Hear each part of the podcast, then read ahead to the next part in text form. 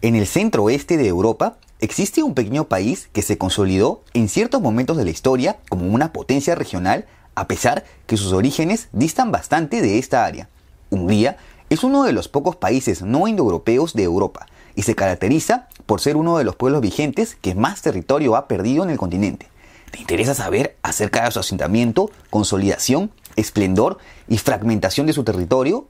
Dale, entonces quédate hasta el final del video.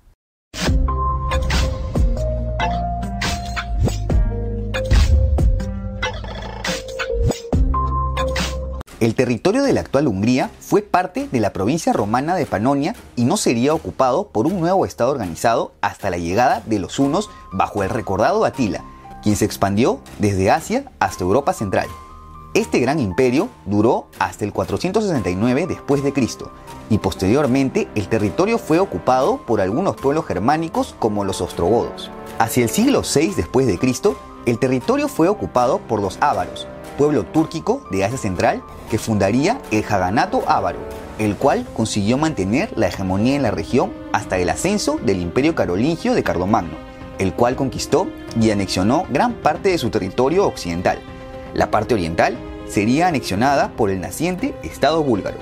Hacia fines del siglo IX entraría en escena un nuevo pueblo proveniente tentativamente de los montes Urales, quienes asentaron en la cuenca de los Cárpatos a partir del 895 después de Cristo, los magiares. Aprovechando los conflictos entre búlgaros y bizantinos, los húngaros, organizados en siete tribus, fueron ocupando las tierras al este del río Danubio de manera seminómada. Estas tribus fueron guiadas por siete jefes. El hijo mayor de Almos, Arpad, conseguiría convertirse en príncipe y líder absoluto de las tribus, hicieron un pacto en el que mezclaron en un recipiente su propia sangre para simbolizar una unión indivisible y fundando así el Principado de Hungría. El Estado húngaro había nacido. A la muerte de Arpad, la figura del monarca cayó en crisis y los jefes comenzaron a obrar independientemente. Sin embargo, gracias a diversas campañas militares, pudieron expandir el territorio hasta la batalla de Lechfeld, en la que son detenidos por la Francia Oriental. A pesar de esto, el sentimiento de identidad húngaro se pudo consolidar con la llegada al poder de Bach, tataranieto de Arpad. Este gobernante será recordado por dejar el paganismo en favor del cristianismo. Después de todo, con la bendición del Papa de Roma, Hungría tendría mayores posibilidades de sobrevivir como nación. Y así fue, con el bautismo y coronación de Bach y su matrimonio con una princesa germana y ahora conocido como Esteban I, los magiares se convierten al cristianismo. Con esto inicia el periodo del reino de Hungría. La primera hazaña de Esteban como rey fue la anexión de Transilvania a Hungría, región en donde algunos magiares se habían asentado, aunque según historiadores rumanos ya estaba poblada por rumanos, llamados balacos por los extranjeros para aquellas épocas. Ya con la protección de la iglesia, Hungría se alza en diversos conflictos con sus otros vecinos, Bulgaria, Serbia, Bizancio y Croacia. Con la desintegración de este último, tras la batalla de la montaña Vost, Hungría conseguiría salida al mar. Esto fue logrado durante el reinado de Ladislao I, recordado gobernante que consolidó la expansión del cristianismo de los magiares, por lo que sería canonizado en 1192. Aunque claro, la cristianización de Hungría lo arrastraría a participar de las cruzadas, siendo la primera de ellas la tercera, en la que se listaron más de 2.000 soldados húngaros, aunque Jerusalén continuó bajo dominio musulmán, Europa quedaría a salvo en vista que los cruzados lograron consolidar el control sobre los puertos de Levante. Como varios países de Europa Oriental, Hungría sería invadido por hordas de mongoles durante el siglo XIII, con lo que varias de sus ciudades fueron destruidas durante la batalla de Mohi. Sin embargo, a la muerte de Ogodei Khan, los mongoles tuvieron que retirarse, por lo que el rey Bela IV ordenaría la construcción de diversas murallas por todo el reino para evitar futuras invasiones. En 1301 ocurre un cambio dinástico. La casa de Arpad, descendientes del fundador de Hungría, es reemplazada en vista que su último gobernante, Andrés III, muere sin dejar un heredero. Tras un periodo de interregno y la creciente influencia de la nobleza extranjera en el país, entra en escena la casa franco-italiana de Anjou, Sicilia, con Carlos Roberto I como rey. Uno de los gobernantes más recordados de esta casa fue Luis I de Hungría, el Grande, quien bajo un régimen autoritario participaría en múltiples campañas de cristianización a los pueblos eslavos aún paganos. Durante su reinado, heredó la corona de Polonia, logrando mantener la hegemonía sobre el país entre 1370 y 1386. La máxima expansión húngara se consiguió durante el reinado de Matías I Corvino, el cual, con la excusa de imponer el catolicismo a Bohemia, actual República Checa, que se había dejado llevar por la reforma protestante, la invadió, consiguiendo hacerse con el control de Bohemia, Moravia y Silesia. Esto gracias a la creación de un ejército profesional conocido como el Ejército Negro de Hungría. Sin embargo, nuevas amenazas aparecían desde el sur. Con el ascenso del Imperio Otomano y sus conquistas de Serbia y Bosnia, ahora Hungría hacía frontera con uno de los mayores imperios de Europa. Como te imaginarás, constantes conflictos comenzarían a ocurrir con los nuevos vecinos musulmanes ante una Hungría que comenzaba su época de decadencia. Esto se debe al comienzo de una época de inestabilidad política desde 1386 con el relevo de diversas casas en la corona húngara, tales como la de Luxemburgo, Habsburgo, Jagellón y Hunyadi. Esto sería aprovechado por los otomanos, quienes al mando de Solimán el Magnífico derrotaron a los húngaros en la decisiva batalla de Mohacs. Aquí moriría en batalla el rey Luis II de la dinastía lituana Jagellón en combate, quien no tuvo heredero, por lo que se daría pase a la anexión de los territorios central y sur del reino de Hungría por los otomanos, quienes llegaron hasta Buda, la parte situada a la orilla derecha del Danubio en Budapest. La parte norte y Bohemia pasan bajo soberanía de los Habsburgo con el sacro emperador Fernando I como rey. Con esto se da inicio a la dominación de Austria sobre Hungría por cuatro siglos. Sí, te voy spoileando que Hungría por sí misma no volvería a ser potencia en la región.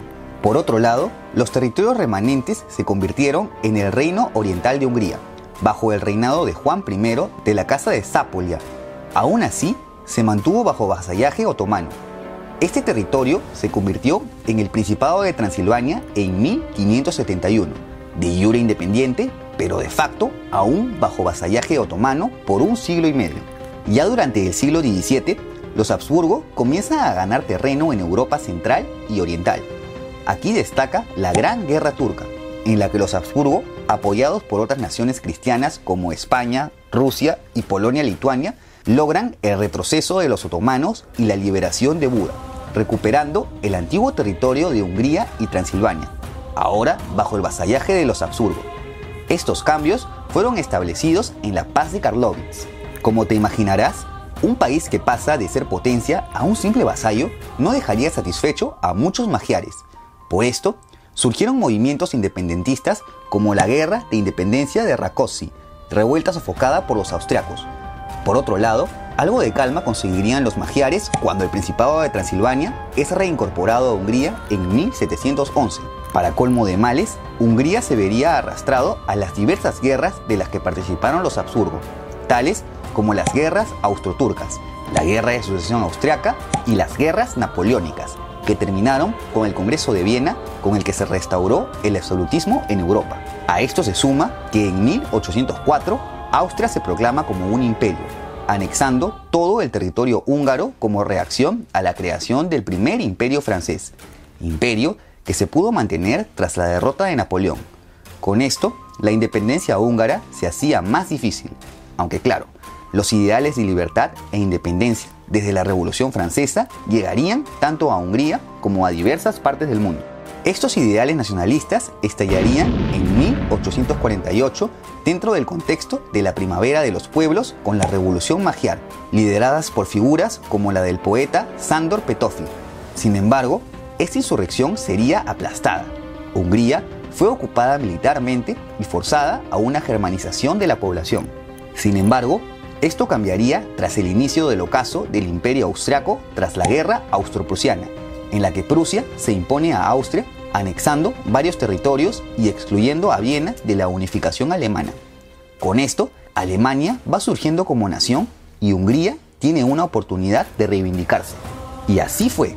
Ante la amenaza de una nueva sublevación húngara, la segunda etnia más numerosa del imperio, los austriacos ceden ante las protestas de los húngaros a equiparar el poder entre ambos estados, con lo que se firma un compromiso dual con el que nace el imperio austrohúngaro. La dinámica de este nuevo Estado fue que el emperador de Austria, Francisco José I, sería a su vez rey de Hungría, el cual velaría por la defensa nacional y las relaciones exteriores, aunque cada Estado tenía sus propios parlamentos, gobiernos y tribunales.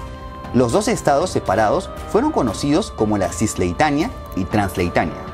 Este último correspondía al territorio con hegemonía húngara y que incluía minorías étnicas como croatas, serbios, eslovacos, ucranianos y sobre todo rumanos en Transilvania, a los que se intentó imponer la cultura e idioma húngaro. Sí, un estado multiétnico en una época donde los aires de nacionalismo estaban a la orden del día. Algo que no suena nada bien.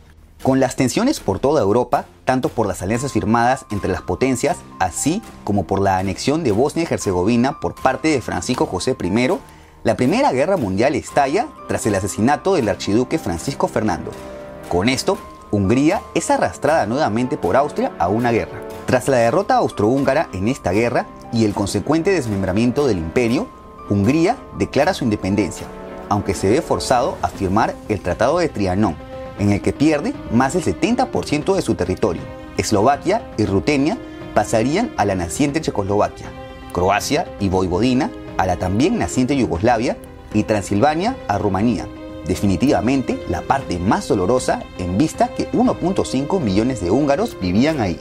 La desmembrada Hungría se convierte en una efímera república que se vio influenciada por un movimiento en boga, el socialismo, convirtiéndose en la también breve República Soviética Húngara en 1919. Esta república enfrentaría guerras con Checoslovaquia y con Rumanía, tras la que no pudo recuperar Transilvania. Esta última también significó el colapso de la República Soviética y la restauración del Reino de Hungría en 1920. Este reino nunca tuvo un rey fijo, más bien un regente, el almirante Mikos Horthy, para evitar que aspirantes de la corona austriaca vuelvan a influir en Hungría.